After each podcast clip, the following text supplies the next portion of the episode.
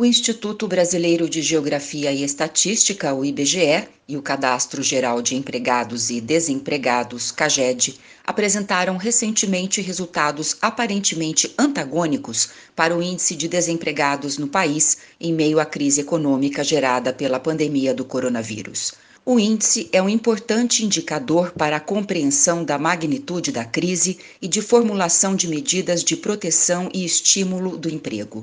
Na coluna que descomplica a economia, você vai entender por que os dois levantamentos, ao contrário do que parecem, convergem para uma mesma informação.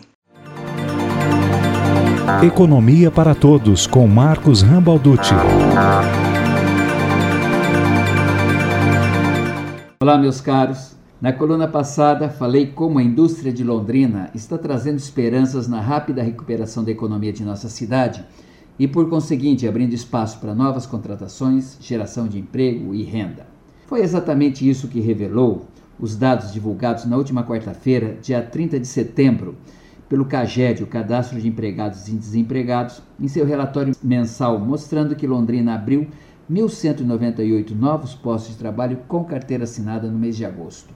Agora, se você acompanha os jornais, deve ter te chamado a atenção que na mesma página que trazia a informação positiva de aumento no emprego em Londrina e no Brasil como um todo, revelando que o país teve o melhor desempenho na geração de empregos formais para o mês de agosto desde 2010, outra chamada, agora envolvendo o Instituto Brasileiro de Geografia e Estatística, o IBGE, por meio da Pesquisa Nacional por Amostra de Domicílio Contínua, a chamada PNAD contínua, apontava que a taxa de desemprego no Brasil atingiu a maior alta já registrada na série histórica iniciada em 2012, com 13,8% de desempregados.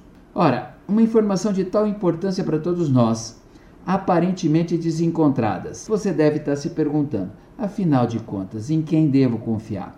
Qual é a informação correta? Pois é, meu caro, ambas as informações, embora diametralmente opostas, são verdadeiras. E é disso que falo hoje, especialmente para chamar a atenção de como é necessário não se deixar levar somente pelo cabeçalho da notícia. Primeiro, é preciso esclarecer que são duas bases de dados distintas e com distintos propósitos. A PNAD contínua é uma pesquisa domiciliar amostral de periodicidade trimestral, cujo objetivo é o de acompanhar as flutuações durante esse trimestre da evolução do custo médio e longo prazos da força de trabalho, mas também coleta outras informações necessárias para o estudo de, do desenvolvimento socioeconômico do Brasil.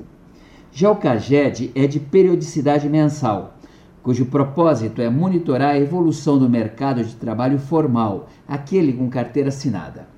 Os dados do CAGED são obtidos a partir de declarações enviadas mensalmente pelas empresas que informam qual foi a movimentação de empregados ao longo do mês, ou seja, o quanto de empregados foram admitidos e o quanto de empregados foram desligados. Então, a PNAD contínua analisa toda a força de trabalho, enquanto o CAGED somente os trabalhadores com carteira assinada.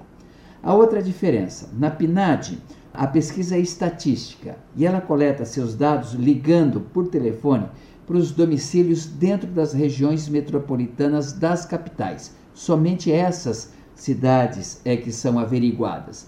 Então, buscando pessoas acima de 14 anos na condição de ocupadas, sejam elas com carteira assinada, sem carteira assinada, com CNPJ, sem CNPJ, e vão fazer essa análise no trimestre.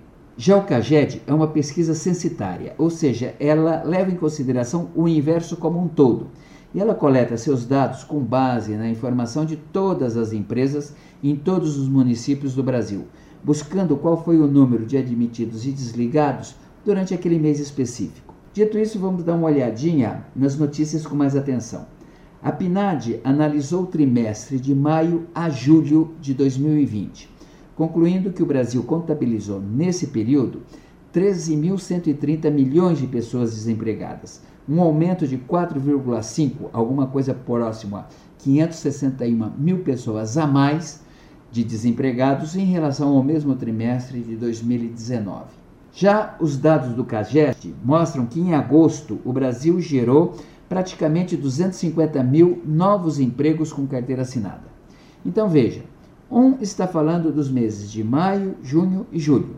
O outro está falando dos meses de agosto. Daí tá a grande diferença.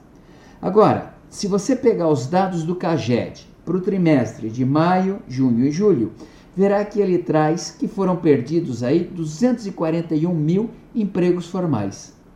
Daí a gente pode tirar as seguintes conclusões. Primeiro, tanto o CAGED quanto o PNAD, elas mostram o mesmo sentido evolutivo dos empregos quando são analisados no mesmo espaço temporal. Segundo, se a PNAD contínua analisa toda a força de trabalho e revela 561 mil novos desempregados no trimestre de maio a julho, e o CAGED analisa somente os trabalhadores com carteira assinada e conclui que foram 250 mil desempregados no período, o percentual de trabalho informal no Brasil está em 57%. Terceira conclusão: certamente, quando o trimestre em questão envolver os meses de julho, agosto e setembro, a PNAD mostrará a evolução positiva nos empregos, alinhando-se então aos resultados mostrados pelo CAGED. Por fim, não confie somente na chamada da notícia.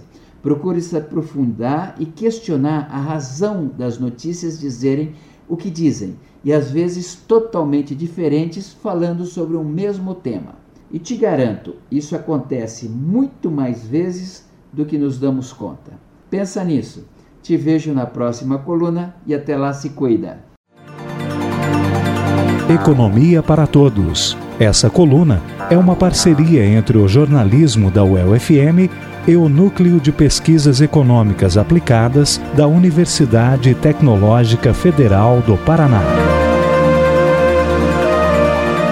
Marcos Rambalducci é economista e professor da UTF-PR. Contatos com esta coluna pelo e-mail economiaparatodos@nupea.org. Valéria Giani para a revista do Meio Dia.